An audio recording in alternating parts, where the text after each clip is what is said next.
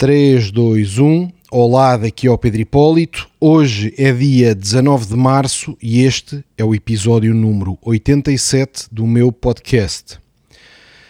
19 de março é dia do pai, portanto, aqueles que estão a ouvir e ainda não disseram aos vossos filhos que gostam deles e ao vosso pai que gostam dele, parem já de ouvir e vão tratar disso. É mais importante. Dia do pai, dia de dizer aos filhos que gostam deles, dia de dizer ao vosso pai que gostam dele. Todos nós temos essa missão no dia de hoje e é mais importante do que ouvir o podcast. Pronto. Para os que ficaram, portanto, que já tinham tratado disso ou que entretanto foram tratar e já voltaram, eh, eu hoje eh, vou falar sobre um tema um pouco diferente, vou falar sobre ética empresarial. Porque, quer dizer, no mundo do empreendedorismo, no mundo dos negócios, nós celebramos muitas vezes os resultados de, de, crescimento, de vendas, de progresso empresarial, de novos produtos, mas hum, tudo isso tem sentido quando, hum, epá, quando estamos ao serviço do bem. isto pode parecer assim um bocado esotérico para falar isto no mundo dos negócios, mas eu acho que é importante. Quando a intenção é correta e uh, quando aquilo que estamos a fazer, acreditamos nós, traz uh, valor à humanidade. Epá, naturalmente, estes objetivos assim um bocadinho mais elevados decorrem de, uh, epá, de termos necessidades bases mais satisfeitas, não é? Mesmo aqueles que não são empresários, hum, já falei anteriormente num dos primeiros episódios eh, na hierarquia das necessidades que foi definida pelo Maslow e que resultou num, esquema que é a pirâmide de Maslow, em que diz que as, necessidades mais elevadas surgem quando as necessidades mais básicas estão satisfeitas. Epá, e, portanto, epá, pouca gente vai estar a estudar filosofia se estiver a morrer à sede, não é? E portanto, eh, epá, estes objetivos um bocadinho mais elevados aparecem quando, as, quando os objetivos mais de base já estão satisfeitos.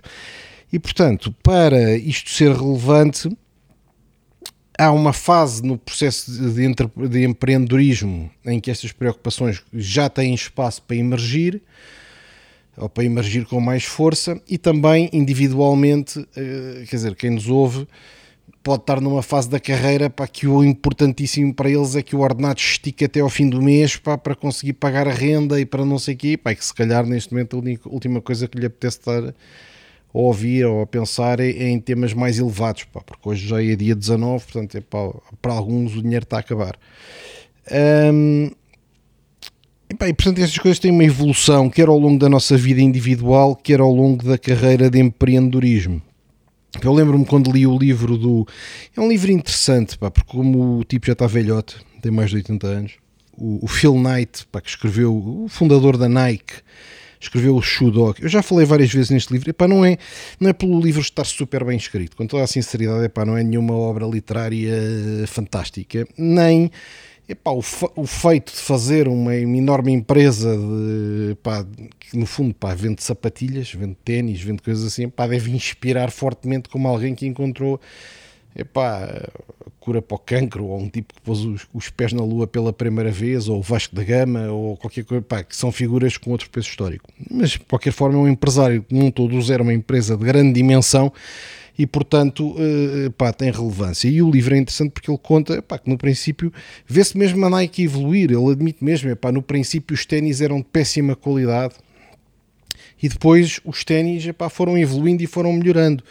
E ele, a primeira vez que fez ténis da Nike, uh, ele tinha um problema com umas fábricas, uh, julgo que no Japão, que é quem faz a ASICS que chamava-se Tiger na altura e ele era o representante da Tiger e depois incompatibilizaram-se. Então ele para conseguir lançar a marca Nike já não podia fazer lá e arranjou umas fábricas no México é pá, que faziam uns ténis Nike para aquele próprio diz que eram de péssima qualidade. E depois as coisas vão evoluindo à medida que a empresa cresce, vai conseguindo afinar.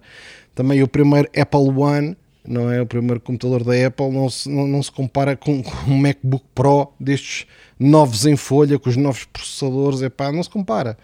Portanto, os produtos vão, vão, vão evoluindo. E à medida que as empresas evoluem e que nós próprios evoluímos, vamos encontrando formas de afinar a qualidade e os procedimentos éticos e vamos começando a ter uh, preocupações mais elevadas com, por exemplo, a ética, a estética também são, são temas que são, que são, que são relevantes.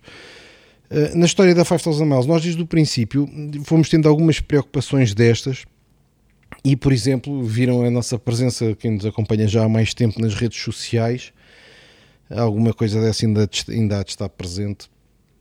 Pá, começámos a gravar vídeos deste cedo, bem que se vi que era uma empresa há 5 anos atrás, já pouco mais de 5 anos atrás, uh, muito pequena, pá, era praticamente eu sozinho com mais dois ou três que depois fui contratando, mas no princípio era mesmo sozinho a gravar vídeos pá, com uma ideia de uma empresa a crescer e nós eh, fomos transparentes e, e tentámos ser transparentes desde o princípio a mostrar o que éramos uh, e a tentar mostrar as nossas ambições, a nossa pequenez, mas também o nosso crescimento, partilhando os nossos sucessos. Um, e acho que a transparência, a transparência, o estar exposto. Um, é algo que nos ajuda a, a ser éticos. Há, há, uma, há, uma, há uma experiência que se faz social, não é? uma experiência social que se faz que é um, põe uma câmara na, na parte da, da, casa de banho, pá, vamos supor que é a casa de banho dos homens, imagino que seja dos homens, uh, que, uh, em que põe uma câmara na parte em que se lava as mãos. E se tiver uma pessoa lá, nesse espaço, ou se não estiver mais ninguém, a percentagem de homens que lava as mãos aumenta imenso se tiver outro dentro da casa de banho. Senão há outros que saem da casa de banho sem lavar as mãos vão embora. Por exemplo, uma casa de banho de um shopping center, não é? Uh, como ninguém está a ver, pá, não tem a pressão social de ir lavar as mãos. E, e portanto, estar exposto, estar exposto, aumenta a pressão para sermos éticos, para sermos corretos, sentirmos-nos observados normalmente faz-nos faz -nos comportar melhor. E nós, por exemplo, na 5000 Miles, desde o princípio fizemos isso, eu, pá, com muita exposição até minha pessoal, de dar a cara, de falar, dizer o que estava a pensar, quais eram as minhas ideias, fazer vídeos. Hoje em dia cada vez há mais pessoas a fazer vídeos, mas há 5, 6 anos atrás não havia assim tantas. Uh, e em Portugal quase zero, ainda hoje poucos. Uh, e empresários zero. E portanto essa exposição foi uma das principais preocupações que tivemos foi, epá, isto vai ser uma empresa, pode correr bem, pode correr mal, aliás as pessoas assistindo ao nosso percurso podem assistir também a um super sucesso ou uma falência, e as, ambas as coisas serão transmitidas e partilhadas, e então no princípio a probabilidade, de, quer dizer, em, no início de 2016 a probabilidade de fracasso era 90%, não é? Agora já é um, um bocado mais pequena. Ainda existe, nunca deixa de existir. Nunca deixa de existir, não é? Uh, a Lehman Brothers também estourou, portanto, uh, nunca deixa de existir. Uh, claro que agora, neste momento, eu diria que é reduzida essa probabilidade, embora crises como o Covid afetem qualquer organização empresarial. Mas, portanto, primeira ideia que, nos preocupou do princípio nestes temas de ética e tudo mais foi: vamos estar expostos, vamos ser transparentes. As pessoas desde o princípio podiam ver pá, como era o escritório, como é que eu estou vestido, como é que me comporto, o que digo. Nós dizíamos como muitas vezes, é pá, tem uma nódoa na camisola, põe na mesma, está gordo, publica. É pá, está com a barba comprida e não sei o quê, publica na mesma. As pessoas acham ridículo, não quer saber. Porque eu sentia em 2015 que o mundo está a mudar. E, na geração anterior, um empresário era alguém calado, escondido. No futuro é a transparência, porque as pessoas querem se relacionar com pessoas, não se querem relacionar com marcas.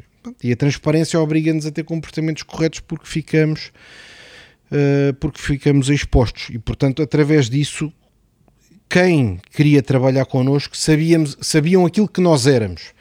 Sabiam aquilo que nós éramos. Quem, eram, quem sou eu, quem são as pessoas que cá trabalham, como é que são as nossas caras, quem é que está envolvido, uh, o que é que diz, o que é que não diz, uh, como é que se comporta, como é que está vestido, qual é o aspecto dos escritórios. Quer dizer, qualquer pessoa que entra no nosso escritório pode saber como é que é o escritório antes de entrar, não é? Deve ser talvez é para a organização empresarial em Portugal, o que é mesmo, não é? Talvez, é mesmo, mais, tra mais transparente e mais exposta. Aliás, CEOs de empresas na Europa com o meu nível de exposição são pouquíssimos. Uma escala muito maior é o Richard Branson. Não me estou a comparar, mas, mas pronto. Epá, e outros, não há muitos. Empresários mesmo a sério com empresas, não é, não é gurus, não é, não é fala baratos. É empresários com empresas, com empregados, com, com salários. Epá, não há muitos, com o, meu, com o meu nível de transparência e disposição. Isso foi a fase 1, uh, um, vá lá, do arranque, dizer vamos ser transparentes. Acho que isto merece reflexão para todos, porque normalmente o que está escondido é o que está podre, não é? O que é feio é o que se esconde. E, e pronto, acho que isso foi uma fase importante. Depois temos uma fase mais à frente em que nós começamos a dizer assim: epá, não, também para além disto, temos que conseguir mostrar o que somos, mas o problema ao mostrar o que somos é que uh, as pessoas não veem o que não somos, não é? Porque quando nós nos apresentamos na internet, quando nós nos mostramos, não se vê o que, o que não somos, não é? Em todos os casos. Uma coisa é ver um hambúrguer da McDonald's com outro aspecto, outra coisa é ver de onde é que veio aquela carne, não é? Uh, uma coisa é ver, epá, a Universidade Católica, super prestigiada e não sei o que, outra coisa é ver a história dos 10 piores alunos que não arranjaram emprego e que gastaram 4 anos ou 5 numa universidade, gastaram imenso dinheiro dos pais que, que se esfalfaram para pagar as propinas e depois aqueles 10 alunos uh, não arranjaram emprego, não é? ou que estão num call center. Uma coisa é dizer assim, é pá, não, este Homes Place ou estes ginásios são fantásticos, pá, têm personal trainers, têm equipamento, têm tudo e mais alguma coisa. Fantástico, a malta inscreve-se, paga não sei o quê. Entra lá dentro, é pá, malta super fit, todos saudáveis.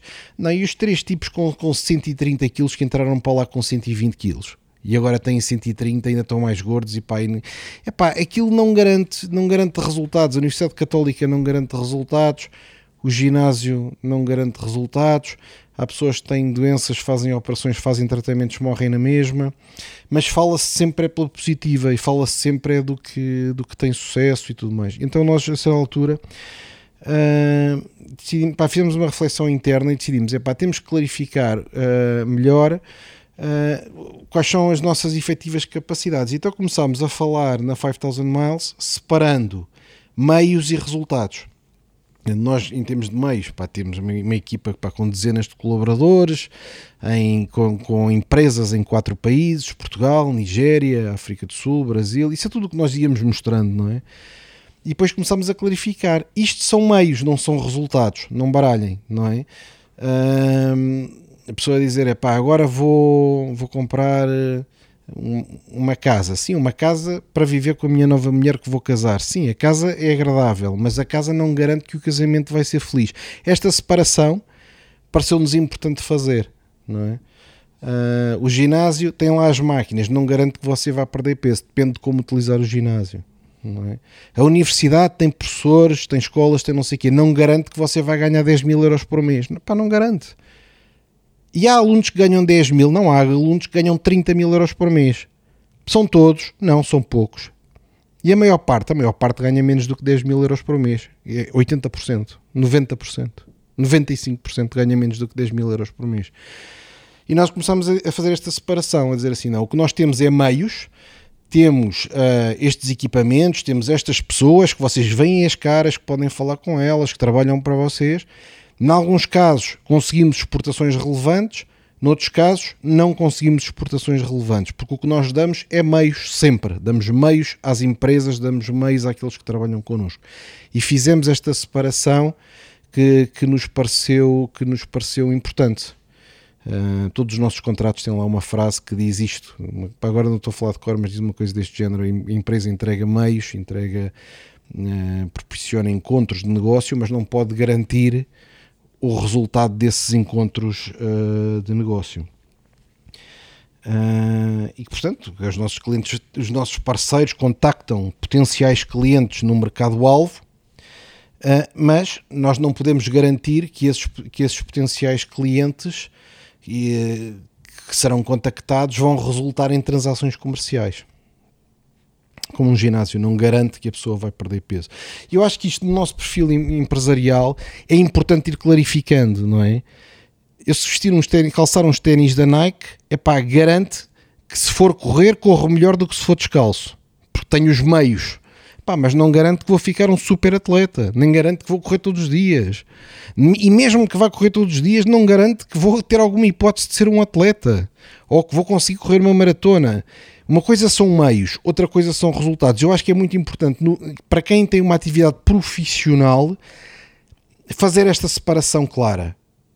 O, o, o que se vende são meios, não são resultados. A universidade vende conhecimento mas não consegue vender que as pessoas vão ter um bom emprego.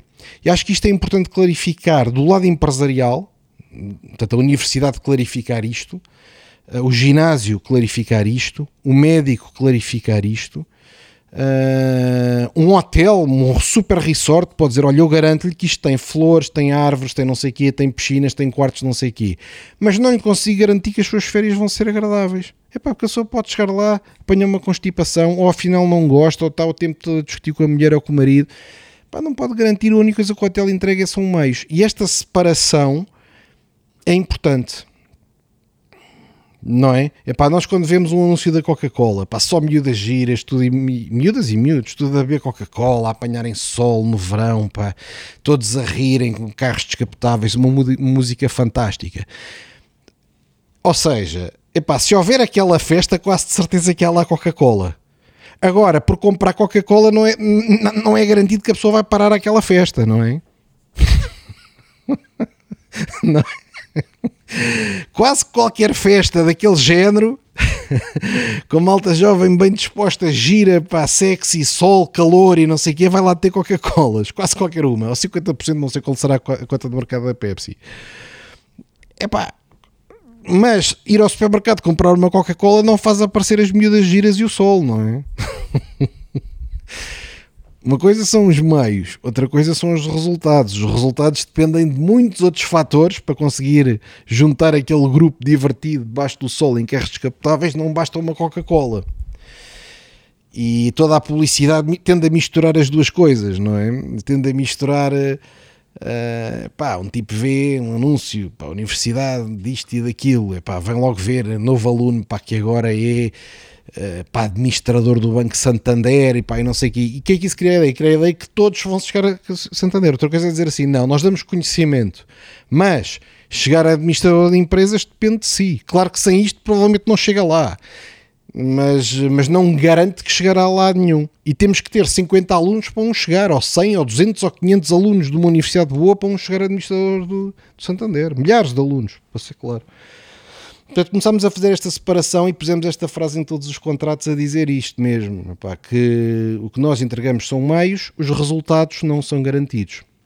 E acho que isso foi uma evolução importante que vejo muito poucas empresas a fazer, ou nenhuma quase. Hum, mas que nos faz sentir bem. É porque quando uma pessoa segue uma preocupação, segue preocupações éticas, de transparência e tudo mais, no fundo é aquilo que nós fazemos no nosso dia a dia hum, é correto. É correto. Depois fizemos um, um documento pá, engraçado também, que já, já um. Não sei, pá, talvez há, há um ano. Deixa-me lá ver, tinha aqui uma data. Quando é que nós fizemos isto? Sim, já foi há quase há um ano. Pá, começámos a, a, a publicar um documento em que nós dizíamos aquilo, tudo aquilo que temos e tudo aquilo que não temos, de forma a ser completamente cristalina aquilo que nós somos. pá, também vejo poucas empresas a fazerem isto. São, pá, são instrumentos que são fáceis de fazer. Uh, pá, gestores de empresas, pá, qualquer tipo de organização, não é? Conseguir dizer isto são os nossos pontos fortes. Isto são, pá, não é pontos fracos, porque, porque aquilo que nós não fazemos não é necessariamente um ponto fraco, não é? Uh, Cristiano Ronaldo joga bem futebol, tem bom aspecto, não sei o quê. Epá, depois, se calhar, não é um grande escritor, não é? Quer dizer, o que é que é, o que é que não é? Deixar claro isso, não é?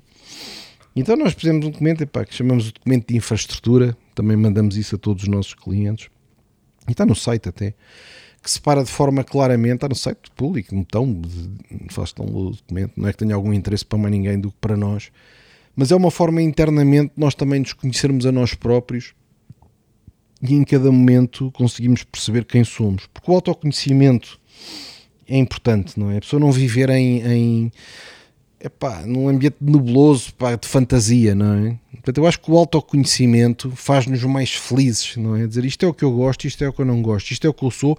Para eu saber o que é que eu sou, também tenho que saber o que é que eu não sou. Não é? Epá, eu não tenho qualquer validade, validade de ser um atleta, eu pessoalmente, não é? Não sou isso e não me sinto diminuído por não ser. Acho que as pessoas hoje em dia querem ser todas boas em tudo, é o nervosinho do isto, daquilo. É pá, não tem que ser assim. Nós temos que ser bons em alguma coisa, temos que, temos que ter algumas características que nos distingam e que tenham valor. Mas uh, pá, não queremos que ter, ter tudo, queremos, não queremos uh, ser completos. Pá, essa necessidade de ser completa é uma necessidade artificial, não é? é uma necessidade artificial porque nada é completo, nada é perfeito. E portanto, sabermos quem somos também é saber quem não somos. Então, até nós neste, neste documento, por exemplo, eu tenho aqui o documento à frente, imprimi para preparar isto, porque, porque pá, é uma coisa que nós temos algum orgulho de termos feito, porque muito poucas empresas e organizações fazem.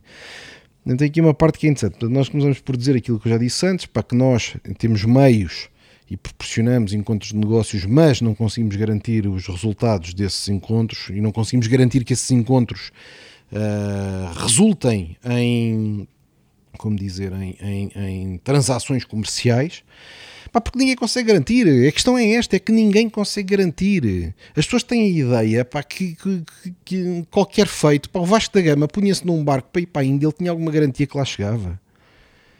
Pá, é uma coisa do mundo, do mundo moderno, é uma coisa do mundo moderno em função da segurança social, das proteções sociais todas que temos. Epá, as pessoas habituaram-se tanto a viver no quentinho que parece que têm bloqueios mentais a admitir que há riscos e a admitir que há coisas que não sabem fazer e a, e admitir que há coisas que podem correr mal e a fazer de qualquer maneira. Não é? Pá, o Bartolomeu Dias, antes de passar o Cabo da Boa Esperança, pá, nunca ninguém tinha passado. Pá. Não é? Pá, isso impediu de ir. Mas não podia era ser um gajo delusional, não é? Não podia ser um gajo que vivia num mundo de fantasia que achava pá, que aquilo ia ser facílimo, não ia. Então, pá, nós, nós temos, temos a necessidade de dizer, é pá, por exemplo, nós não conseguimos garantir que os produtos uh, ou serviços dos nossos parceiros sejam competitivos em qualidade e preço no mercado-alvo. Não, é? Epá, não, não, não conseguimos saber isso. Só conseguimos saber isso fazendo um projeto. À partida não conseguimos adivinhar isso não é? Nós conseguimos saber, por exemplo, para que uh, um determinado país importa uma determinada quantidade de produtos. Dizer assim, então, e, e hoje de manhã, quanto é que importou desse produto? Ninguém sabe. E amanhã à tarde, também ninguém sabe. Porque uma coisa é saber, epá, trends macroeconómicas uh, num período alargado. Normalmente os, os dados macroeconómicos têm tem, ou quarterly, mas nos países emergentes normalmente só tem alguma relevância anuais, não é? Mas em cada momento específico a incerteza é enorme. E para isso eu digo isto, por exemplo, até em, em, relação a investimentos de bolsa, criptos e essas coisas. Uma coisa é dizer assim: acredita que no futuro a Bitcoin vai valer mais? Acredito. E amanhã não faço mais pequena ideia. E, e aliás, ninguém sabe. O curto prazo é de incerteza total não é? Nós podemos dizer assim, a humanidade daqui a 500 anos vai viver melhor do que agora? Epá, acredito que sim. Epá, a humanidade vive melhor agora do que vivia, vivia há mil anos atrás e há dois mil anos e há três mil anos. Portanto, a tendência é de melhoria. Então, e no próximo mês? Epá, no próximo mês não sei, 2020 veio horrível, veio o Covid, veio não sei o quê. Ou seja, em cada ponto específico não sabemos. Isto é importante termos esta consciência. Para termos um comportamento correto, é importante separar o que é que são os nossos beliefs, portanto, as nossas crenças em termos de trend, de tendência de longo prazo e, pá, e, e, e a nossa falibilidade humana relativamente ao que vai acontecer no curtíssimo prazo, porque isso ninguém tem bolas de cristal.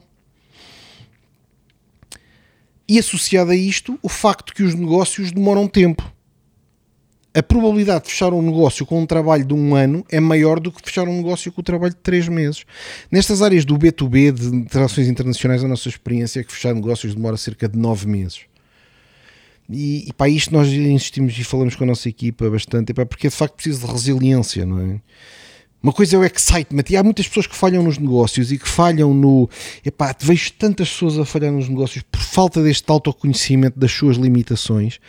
É a excitação de tive uma ideia de negócio, vou lançar, ao fim de dois meses estão desmotivados. Epá, não deu. Toda a gente me diz que não. Pá, se aquilo é normal demorar nove meses ou 12 meses, é para ao fim de três meses não vai haver nada. É quase certo que não vai haver nada. Mesmo em nove meses, se calhar há 50% de probabilidade de haver. Ou menos de 50%. E portanto, esta noção do sofrimento agarrado a, a, construir qualquer coisa é a mesma coisa com um ginásio dizer assim: você vem se inscrever no ginásio, mas atenção, que disponibilidade de tempo é que tem? Terças e quintas, dizerem logo, epá, terças e quintas, durante quanto tempo? Epá, estou-me a comprometer por um mês, epá, não vai, não, vai, não vai ficar em forma. Para ficar em forma tem que fazer 5 dias por semana durante dois anos seguidos. Ah, ok e comer bem ao mesmo tempo. Porque só o ginásio, se não comer bem ao mesmo tempo, não dá nada. Não é? E portanto, sermos claros, sermos claros com o esforço que, está implícito nas coisas. E depois outra coisa que é o Cristiano Ronaldo, se, tentar fazer um novo desporto, apanhou muito mais depressa do que eu que sou gorda na fada e não faço desporto quase nenhum. E portanto, os mesmos meios dão resultados diferentes para pessoas diferentes. Não é? Um tipo que tem um doutoramento em matemática, para se quiser estudar um bocado de física, apanha aquilo rápido. Um jogador de basquete, se for estudar física, para nem perceber porque é que lhe estão a falar. É tudo do mundo esotérico. Pá, ao, fim, ao fim de 10 minutos de conversa já, pá, já nem consegue processar o que lhe estão a dizer. Mas o mesmo jogador de basquete, se for jogar, é pá, não sei, futebol, se calhar é pá, consegue dar uns toques porque têm aptidão física. E portanto, os mesmos meios dão resultados diferentes para pessoas diferentes. Não é a mesma coisa do que dizer que um ginásio funciona para toda a gente. Ou inscreva-se aqui na Universidade Católica que vai dar resultado a toda a gente. É pá, não vai. Há tipos que sempre foram bons alunos e há tipos que nunca tiveram interesse nenhum em estudar. E portanto, a mesma universidade dá resultados completamente diferentes para tipos diferentes. Entrega o mesmo produto, mas com resultados completamente diferentes. E a universidade não os consegue distinguir com facilidade antes de começar. Uh, portanto, acho que são tudo ideias para nós refletirmos, para quebrar um bocado o conjunto de ideias feitas que existe sobre, sobre o mundo dos negócios. Depois, outra coisa que nós dizemos é que pá, resultados passados não garantem resultados futuros. Ah, mas o não sei quantos foi para o, para o ginásio e está super fit. É pá, pois, mas ele é diferente de si. Ou seja, resultados, resultados passados não garantem resultados futuros. Ah, mas eu ano passado tentei e deu certo e agora já não está a dar. É pá, pronto, pá, não sei, se calhar está a dormir mal, se calhar está a comer açúcar, pá, se calhar, é pá, não sei, come queijo mais, é pá, não sei. A, a, máquina é exatamente a mesma coisa, uh, que é os meios que o ginásio entrega. Mas ter de resultado o ano anterior não quer dizer que este ano resulte de forma exatamente igual. E depois outra coisa que as pessoas tendem, até há uma frase do Bill Gates sobre isto, que é que diz que as pessoas tendem a sobrevalorizar aquilo que é possível no curto prazo e a subvalorizar aquilo que é possível no longo prazo. As pessoas têm uma ideia de negócio, excitação máxima, pá, isto vai dar de certeza absoluta, pá, não há concorrentes, pá, isto vai correr bem, pá, isto vai não sei o que. Não, não. No curto prazo, sobrevalorizam. Depois, quando são contrastadas com a realidade, desistem. E sem nunca perceber que no longo prazo os resultados ainda eram muito maiores do que aquilo que eles alguma vez pensaram. Só que demorava tempo, não é? E portanto, nós costumamos dizer aos nossos clientes epá, que a probabilidade de um negócio específico para ter algum sucesso uh, no curto prazo epá, é inferior a 20%. Epá, porque ninguém consegue ter a certeza. Epá, senão, é, senão o mundo estava cheio de Bill Gates, não é? Agora, se não tentarmos, é zero. Isso é que é as questões. As pessoas têm que se habituar um bocado a fazer estas reflexões, a aceitar os riscos como eles são. Uma forma de pensar em risco também, que eu penso para mim tem sido útil, é pensar no risco. O risco muitas vezes é apresentado como uma coisa negativa, não é? Ah, isso tem risco, cuidado. Mas no fundo, o risco que é a variância não é? É variância à volta de uma tendência e, portanto, às vezes está abaixo, outras vezes está acima. Tem variância, flutua para baixo, para cima, para baixo, para cima. E quando há risco, há azares, mas também há sortes. As pessoas esquecem-se esquecem disto. E quando, quando evitam o risco, estão a evitar os azares, mas também estão a evitar as, as sortes. E é muito difícil ganhar jogos quando a nossa estratégia é não perder. A maior parte das pessoas dedica a vida toda a não perder. O que quer é não perder. Para proteger o que é nada, porque não tem nada.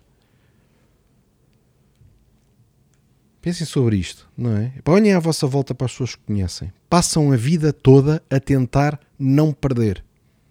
Mas não têm nada. Quando deviam estar a tentar era ganhar. Para ganhar têm que ter risco para estarem expostos à variância.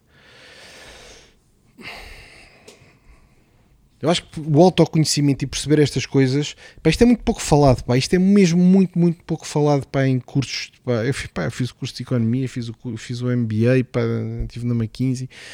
É pouco falado estes temas. Estes temas de perceber exatamente as mecânicas, as incertezas, os riscos Uh, o que se consegue fazer, o que não se consegue fazer, aceitar o que não se consegue fazer. Normalmente, normalmente também costumo dizer isto: é melhor investimento uh, reforçar o que já se consegue fazer do que tentar reforçar para compensar o que não se consegue fazer. O que eu quero dizer com isto? Para mim é melhor investir mais no mundo dos negócios do que investir em em, epá, por exemplo, em desporto, em fazer desporto. Embora, embora é claro que a produtividade marginal é decrescente, toda a gente sabe isto, mas, hum, epá, mas transformar o LeBron James num, num, num escritor vai ser difícil. Transformar o Cristiano Ronaldo para num filósofo ou num advogado, para tentar lá transformar o Cristiano Ronaldo num advogado. É um esforço gigantesco. Pá um esforço gigantesco. Pá. Nós tentarmos ser o que não somos, é pá, sinceramente, é um esforço gigantesco. Não vale a pena investir dinheiro para tentar transformar o Cristiano Ronaldo em advogado. E é uma matéria-prima extraordinária, mas não é para aquilo. não é?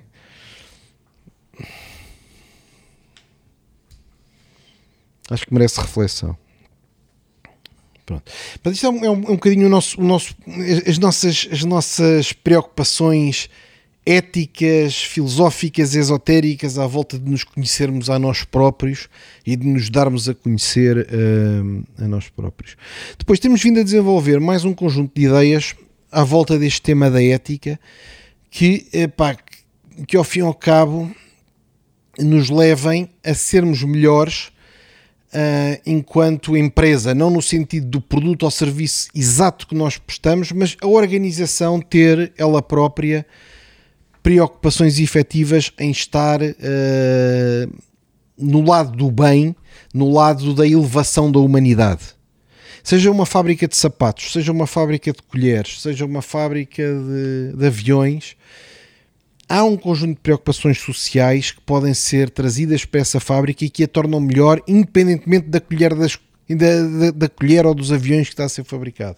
A colher e o avião é exatamente o mesmo, mas se for fabricado com uma camada ética por cima, com uma preocupação de estar do lado do bem, com uma preocupação da elevação da humanidade, nós acreditamos que de alguma forma não estamos só a produzir colheres, estamos a ter um impacto, uma externalidade positiva na humanidade. Então tentámos escrever aqui, fizemos um trabalho de equipa, 10 coisas que nós achávamos que podíamos fazer fora do nosso fora do nosso trabalho de desenvolvimento de negócios internacionais uh, e que de facto funcionasse aqui como um farol para que projeta uma luz para que ajudasse aqui a iluminar o nosso mundo. Então as 10 coisas são primeira coisa é termos verdadeiramente uma uh, equipa diversa independentemente de nacionalidades, raças, género, religião, uh, afiliação política e orientação sexual. Pai, acho que temos isto em todos os campos, em todos os campos que eu aqui estou a dizer, temos, temos isto. Nós, por exemplo, vimos que temos uh, team members, portanto, membros da nossa equipa, oriundos de nove países.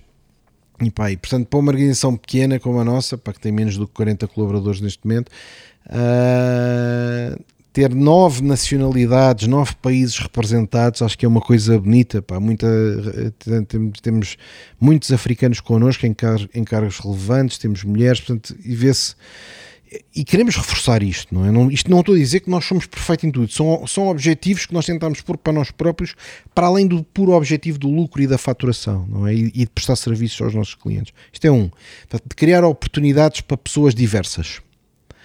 Segundo, remunerar bem talento.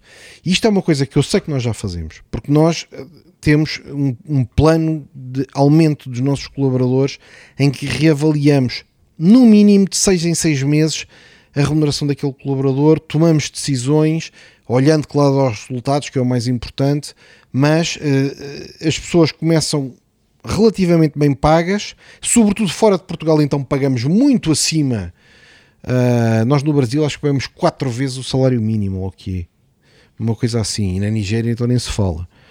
Uh, porque tentamos que, que o gap salarial face à Europa seja o mínimo possível. E o que quer dizer que quando se está na América do Sul ou em África, os nossos salários são elevadíssimos.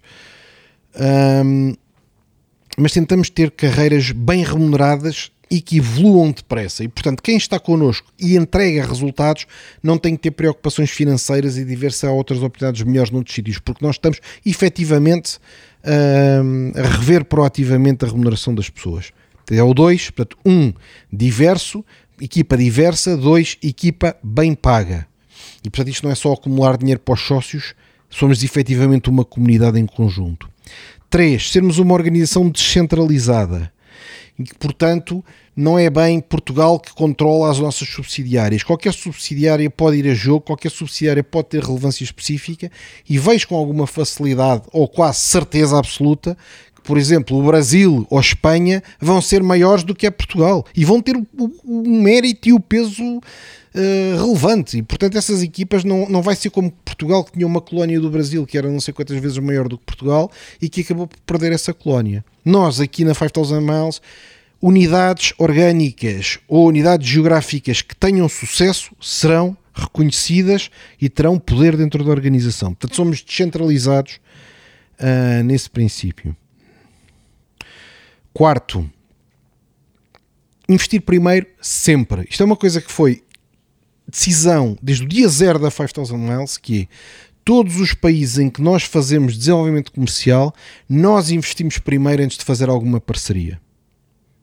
Nós não falamos em ninguém a investir num país antes de nós próprios termos investido. E quem for, por exemplo, à Nigéria, chega lá, vê um escritório que é igual ao de Portugal, com a mesma qualidade de equipamentos, com a mesma velocidade de internet que custou uma fortuna, com. Hum, e colaboradores, parte deles foram treinados em Portugal, voámos os nigerianos para cá para serem treinados cá e voltaram para lá. Nigerianos que falam português fluentemente, nigerianos que falam português fluentemente. Carros novos, portanto não vamos para lá como muitas empresas fazem, chegam à África só compram carros todos batidos, todos partidos, carros novos, computadores Macintosh, todos os nigerianos têm iPhones, exatamente como cá em Portugal, e portanto nós investimos primeiro. Não quer dizer que acertamos sempre, mas nós pomos o dinheiro onde a nossa boca estará. Pomos primeiro o nosso dinheiro lá. Investimos primeiro. Acho que isto é, um, é importante antes de anunciar, antes de fazer barulho, antes de fazer sugestões, antes de celebrar, nós investimos primeiro. Isto é uma preocupação ética que nós temos, que foi sempre assim desde o dia zero. Uh, e, com muito, e com muito orgulho. E agora dou o exemplo da Nigéria, porque é sempre aquilo que está mais no meu coração que começou desde o dia zero. Mas se forem à África do Sul, encontram lá colaboradores a falar português, tudo igual ao que eu disse da Nigéria. Atenção. Se forem ao Brasil, obviamente falam português. E a partir de 1 de julho podem ir a Madrid, em Espanha, e vão lá encontrar uma equipa de luxo que já está a ser treinada cá em Portugal. Cá está a investir primeiro. Temos quatro espanhóis cá em Portugal a ser treinados, e depois esses quatro espanhóis, mais um português, vão viver para Madrid a representar a 5000 Miles. E portanto, já estamos a investir há muitos meses para quando abrirmos em Madrid sabermos que temos lá uma equipa com qualidade. Tudo isto é, é é uh, a recompensa dos sócios. É? Cada vez que investimos para abrir uma coisa nova, como investimos primeiro, é, pá, é a recompensa dos sócios que é posta ao serviço da empresa antes de depois ser posta eh, ao serviço do conforto da família dos sócios. Mas acho que os compromissos éticos são assim. Depois, eh, eh, outra que achamos que é importante que é quando nós desenvolvemos negócios internacionais, o que acontece? Nós os nossos parceiros, empresas nossas parceiras, temos contacto, visitamos, apertamos a mão, fazemos videocalls com pessoas de outros países. Portanto, se eu estiver a fazer uma, uma videocall com um nigeriano ou com um sul-africano e tiver ao lado outros empresários portugueses que também estão a fazer, esse contacto aproxima as pessoas. Esse contacto diminui a conflitualidade. Esse, esse, nós acreditamos que fenómenos de racismo, de xenofobia, de conflitos internacionais, até de guerras, em grande parte existem porque não há proximidade entre as pessoas. E portanto, isto é crítico na nossa atividade. Para além de trocas, para além de exportar, para além de ganhar comissões, para além disso tudo, aproximar pessoas de países diferentes, de continentes diferentes, de raças diferentes, de culturas diferentes. Pá, qualquer pessoa, pá, por exemplo, um país africano que eu gosto e que quase ninguém lá vai, o Chad. o Chad, aquilo era no meio do deserto.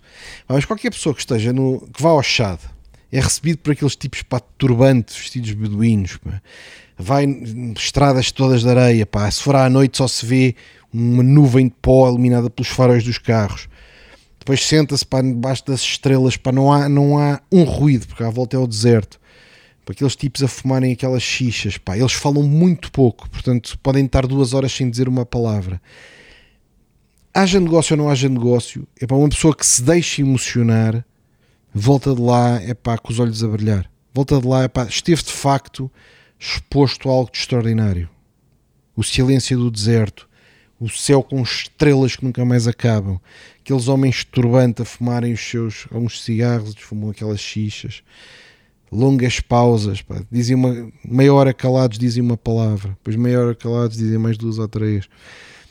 Há algo de místico e portanto quando estamos com os outros uh, as desconfianças, os racismos, os conflitos, os insultos diminuem porque percebemos que eles são extraordinários à maneira deles. São é diferentes de nós, mas são extraordinários à maneira deles.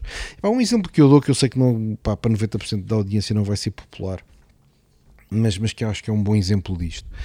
Para a Coreia do Norte, é pá, uma conflitualidade enorme, pá, vão vão disparar mísseis nucleares, pá, o gajo é doido, vai, vai começar uma guerra, vai não sei o quê. É pá, o Trump posto num avião, foi lá apertar a mão ao, líder supremo da Coreia do Norte. Epá, e onde é que está a conflitualidade? Porque quando as pessoas aparecem cara a cara, percebem que o outro tipo até é normal. Epá, porque a maior parte das pessoas são mesmo normais. A porcentagem de psicopatas que existe no planeta Terra é baixíssima. Nos filmes é que parece que é alta. A maior parte das pessoas, se nós chegarmos lá com um sorriso bem disposto a dizer, epá, não abuse, mas epá, vimos em bem, vamos conversar, vamos nos sentar, pá. trocamos palavras olhos nos olhos com tempo, não é? Não é uma reunião de entrar e sair a correr ou tentar empurrar uma narrativa. Ouvir. Ao fim, ao fim de 3, 4 horas juntos, é pá, mas qual conflito? Pá? Não quer dizer que o conflito desapareça permanentemente, pá, mas baixa de 99% de gravidade para, para 35%. Com 35% já conseguimos conviver. E portanto, nós achamos que temos esta coisa que fazemos, que é quando levamos alguém pela primeira vez a um país novo, estamos a contribuir para esta proximidade entre os povos que de facto melhora de forma clara a humanidade e a vida das pessoas que participaram nessa troca. E participar é mesmo participar, não é só ver, é ver e ser visto. Ver e ser visto. O ponto 6 é que nós não queremos uh, fazer isto como se fôssemos uma ONG ou umas Nações Unidas a refletir sobre o assunto, a trocar impressões, a escrever uh, artigos. Nós queremos efetivamente pôr pessoas em contacto. E, portanto, temos que pressionar para haver esses contactos, temos que ser insistentes, temos que garantir resultados. Não basta refletir sobre o assunto, não somos professores universitários, não somos políticos, não somos membros de ONGs, não, epá, nós queremos efetivamente, com uma atitude empresarial agressiva, uh, garantir esta exposição da humanidade ao mundo. Esta ideia que nós temos, é expor a humanidade ao mundo.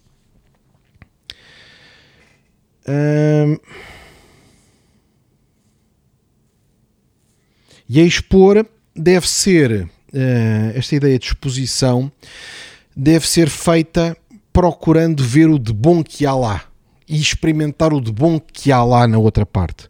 Porque muitas vezes pensamos, epá, não, é ir lá fazer negócios, apresenta os catálogos, aperta a mão, vamos embora. E isso não chega a trazer os resultados desejados. Às vezes é melhor ir jantar fora e estar duas horas a jantar sem tocar num assunto de negócios. Às vezes é melhor ir sair à noite a uma discoteca, às vezes é melhor uh, ir à praia, às vezes é melhor ir a um safari, às vezes é melhor ir ver monumentos do que estar a pressionar o negócio. Porque ao estarmos expostos à cultura, vamos percebê-los melhor, vamos uh, ganhar uma intuição mais fina e vamos dar tempo a conhecerem-nos. Imaginem entrar num, num, bar, encontrarem uma miúda e perguntar assim: Você quer casar comigo? É pá, ela vai dizer que não, nem sabe quem vocês são. Se não derem tempo haver um mínimo conhecimento mútuo, como é que há essa troca? Não há. Nos negócios é igual. E portanto, nós achamos que uh, devemos fazer esta aproximação entre os povos, esta aproximação via comercial, mas deixando uma parte relevante uh, dessa interação dedicada a aspectos de lazer, a aspectos de bem-estar. Temos que sair de lá com memórias positivas. É isso que faz que haja vontade de lá voltar. E portanto que essa exposição não seja temporária, mas que passe a ser algo de permanente, a vontade da viagem, a vontade da procura do outro. Se queremos que os nossos parceiros, que os nossos clientes tenham trocas comerciais neste ambiente de lazer, que nós chamamos business leisure, então isso também tem que estar disponível para os nossos colaboradores. É o ponto 8 temos que proporcionar viagens de negócios aos nossos colaboradores entre os nossos escritórios que permita que, por exemplo, que um sul-africano decida que vai trabalhar 15 dias para o Brasil, 3 semanas para o Brasil e depois voltar. Isso tem que ser possível, permitindo que ele fique a conhecer, por exemplo, São Paulo, trabalhe a partir do escritório do Brasil uh, e depois volta mais enriquecido. Ele próprio enriquecido e enriquecido também entrega mais valor à empresa, entregando mais valor à empresa, entrega mais valor aos nossos clientes. Portanto, achamos que isto é um ponto importante, já que somos uma organização multinacional, então isso tem que ter aqui uma externalidade positiva também para os nossos colaboradores.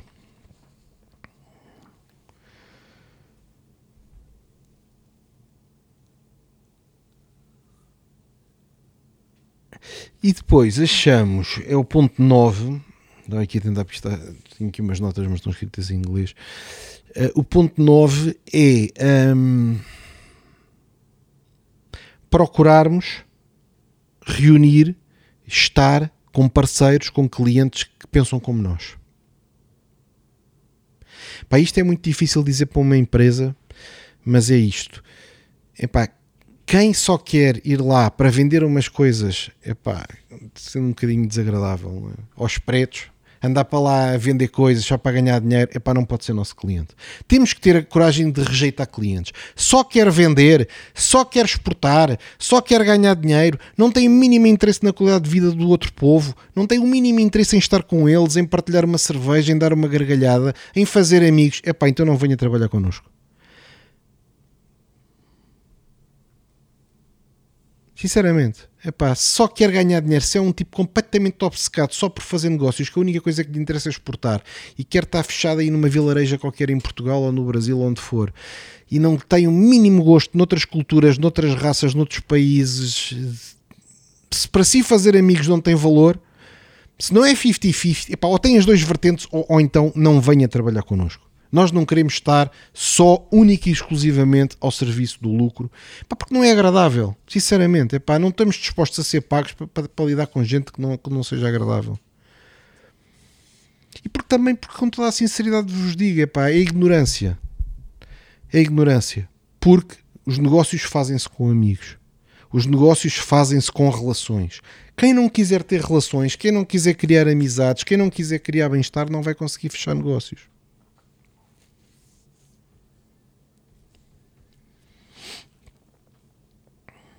E depois o décimo ponto é um, que nós temos o compromisso de isto que começámos a fazer, começou por ser só Portugal, depois ficou Portugal e Nigéria, depois ficou Portugal, Nigéria e África do Sul, e depois ficou Portugal, Nigéria, África do Sul e Brasil, uh, se continua a expandir.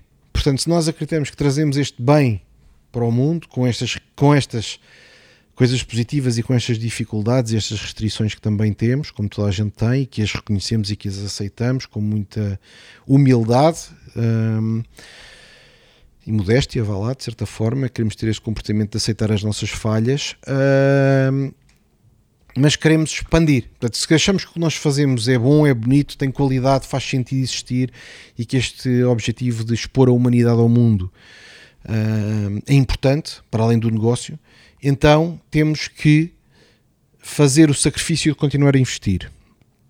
E então estabelecemos aqui hum, duas metas. A primeira é neste momento estamos em quatro países e queremos em 2025, portanto faltam menos do que 5 anos, estar em 20 países. E estar em 100 países em 2050. E portanto, isto para os sócios, claro, significa pós-dissipar gratificação, porque quer dizer, os recursos ficariam disponíveis, se calhar, para comprar casas maiores, para comprar outras coisas que queremos ter na nossa vida pessoal e para as nossas famílias, serão postas ao serviço de servir os nossos clientes, os nossos amigos uh, em mais países. E, portanto, estabelecemos estas duas metas que vamos cumprir. 20 países em 2025 e 100 países em 2050. Países não é já exportei para lá, não é uh, epá, de vez em quando meto-me um avião e vou lá é 100 países com empresa registada, escritório registado, colaboradores uh, a trabalhar na, na, nas empresas, uh, faturação local. Uh, são empresas não é? que têm que funcionar, quer dizer, semi-independentemente umas das outras. E portanto é muito investimento para, para realizar isto. Mas acho que chegamos a 2050 com, com 100 países uh, com a marca 5000 Miles vai ser absolutamente. vai valer a pena. Depois fazemos aí uma festa pá, no nosso escritório de Xangai ou de Nova Iorque. Enfim, pronto, para falar aqui um bocadinho sobre ética, para numa perspectiva muito prática de um empresário, portanto, não de um estudioso sobre a ética, numa perspectiva filosófica, mas muito prática de um, um empresário e de uma forma transparente as reflexões que temos, os instrumentos que criamos os objetivos que estabelecemos. Bom fim de semana a todos. Um abraço.